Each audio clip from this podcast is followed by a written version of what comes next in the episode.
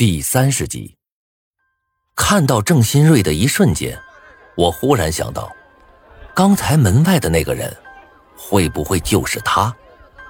难道是因为我和关小敏去他办公室偷笔记本的事儿被他发现了？他想来杀人灭口？我越想越有可能，背后的冷汗像是开了水龙头一般，一个劲儿的往下淌。尽管我已经疼得脸都扭曲了，但此刻的我还是勉强挤出了一个笑容。呃，校长好。郑新瑞拍了拍我的肩膀，眼中有着止不住的笑意。那种笑，就像是猎人看到兔子在网中挣扎的笑。这位同学，你怎么回事？怎么从楼上跳下来了？学习差点没关系啊，但是想死可就不对了。我脸上的笑凝固了，讪笑道：“我不是因为学习不好才跳下来的，而是因为一个意外。意外？哦，那又是什么样的意外？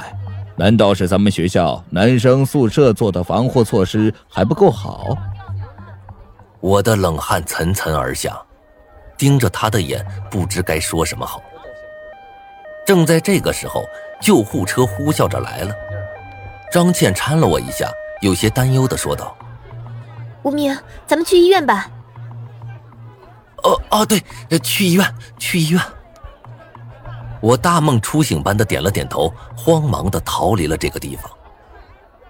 郑新瑞走上前来对我说道：“小同学，明天还有任务呢，记得早点回来啊。”我身子一颤，又往车子里缩了缩。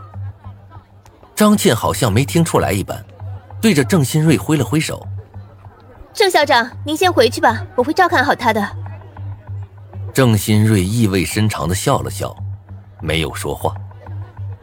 直到此刻，张倩还是没有听出来，郑新瑞嘴中的任务，不是说明天要上课，而是狼人在微信群中发的任务。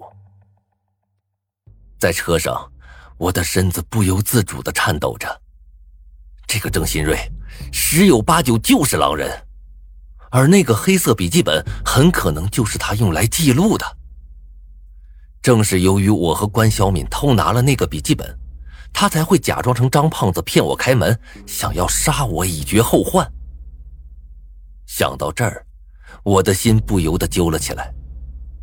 关小敏现在怎么样了？拿着笔记本的他，想必会受到比我更多的关注吧。我本想给关小敏打个电话，但是一掏口袋才想起，我的手机还落在宿舍呢。只得作罢，在心底暗暗祈祷，希望关小敏吉人自有天相，能逃过这一劫吧。到了医院，医生先是给我拍了一个 X 光，看了几眼后啊，说没事儿。不过是普通的膝盖骨骨裂而已。说罢，就带我去手术室打了个石膏。一番事情弄下来，已经是凌晨一点了。其实本来我这伤啊也没多大毛病，虽然疼，但还不至于死在这儿。结果护士小姐姐却丝毫不管我的意见，非将我推到了重症病房。比起拥挤的普通病房。重症病房只有两个床位，空间也大得多。但我来的时候，另一个床位已经有人了。等他走了之后，我狠狠地朝地上吐了口唾沫。我呸！这医院吃相太难看了吧？这一晚上比普通病房贵一百多呢。张倩白了我一眼，拿起指头戳了戳我的脑门。你可真是个小财迷，这都什么时候了还想着钱？这医药费啊，老师替你交了，你就安心的住着吧。我红着脸摇了摇头，嗫嚅着说道：“这这怎么好意思啊？这有什么不好意思的？反正你上一次住院的时候，医药费也是我给你交的。”听到这话，我吓了一跳。我去，上次住院的时候，我是直接忘了住院还要医药费这一说了。回到学校后。发现没交医药费，我还乐了一会儿，以为这是狼人给我们的福利，没想到啊，竟然是张倩帮我交的。自从上次我无意间把她从周国胜手中救下来之后啊，这个女人对我好像变了一个人一般，一时间搞得我有些不适应。张倩见我愣神，不由得轻笑道：“无名，你想什么呢？该不会是喜欢上我了吧？”我被他这句话闹了个大红脸，连连摆手。他却是一副不信我的模样，大眼睛默默的看着我。看到前后反差如此之大，我忍不住问道：“老师，您最近是怎么了？是不是脑子被吓坏了？”张倩啐了我一口：“呸！怎么跟老师说话呢？我看你脑子才是被吓坏了呢。那你咋跟之前差别这么大呀？以前的你可从来没对我们笑过。”整天冷得要命，好像谁欠你十万块钱似的。张倩闻言，脸上的笑容隐去了，悠悠的叹了口气，说道：“哎，你们这些学生啊，真是一个个的使劲儿。以前吧，我很害怕当你们班主任，这是我第一个工作，我才刚毕业，什么都不懂，只有树立起威信，才能让你们听话，好好学习啊。所以呢，我才会整天冷着脸，这样看起来比较成熟吧。”听到这话，我脸上虽然还保持着笑容，心里却是叫苦不迭。感情您是为了树立威信才一个劲儿的罚我们，这整的和智障有什么区别呀？苦笑着看了我一眼，张倩接着说道：“ 不过我的计划好像不太成功啊，看你们班不少人都很讨厌我呀。自从进入这个死亡微信群，我也就想开了。”谁也不能保证还能活多久。我呢，人生中想买房买车的愿望自然也就破灭了。既然如此，那我还戴着面具干嘛呀？索性开开心心的玩，等到了时候，大家一起死就好了。张倩说罢，还冲我笑道：“ 无名，你说是不是？”我连连点头，感觉有些可惜。经过这几天的相处。张倩在我心中已经由一个高傲冷艳的老处女变成了一个有些傻子的可爱女人了。如果她刚进我们班就以现在的面目示人，那么她肯定就是我们班不少男同学的梦中情人，而不是现在这种人人厌恶的状态了。然后我跟张倩聊了很久，跟她谈话时感觉很舒服，完全不用找话题，脑子里顺畅的很。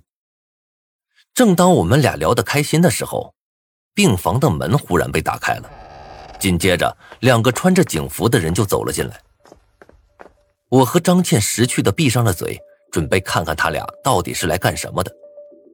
结果那俩警察连看都没看我们一眼，径直的走向里面那张病床，然后我就听到了他们之间的谈话。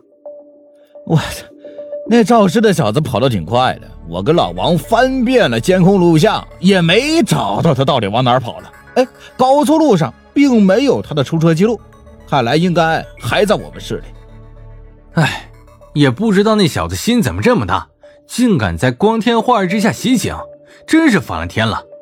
现在啊，上面很震怒，力度也挺大的，不出三天，那小子肯定会被逮到的。哎，林东，小敏还没醒过来吗？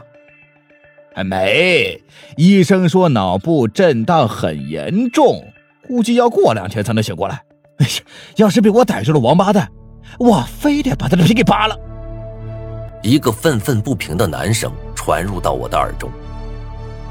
林东，怎么这么耳熟呢？啊，对了，我记得上次我去警局时，就是他招待的我。那么他们这群人口中的小敏，不会就是关小敏吧？我把头转了过去，试探性的叫了句：“林东。”顿时，三个人都愣住了。过了一会儿，林东有些不确定的问道：“呃，你是小敏的弟弟？”“对呀，上次咱俩见过。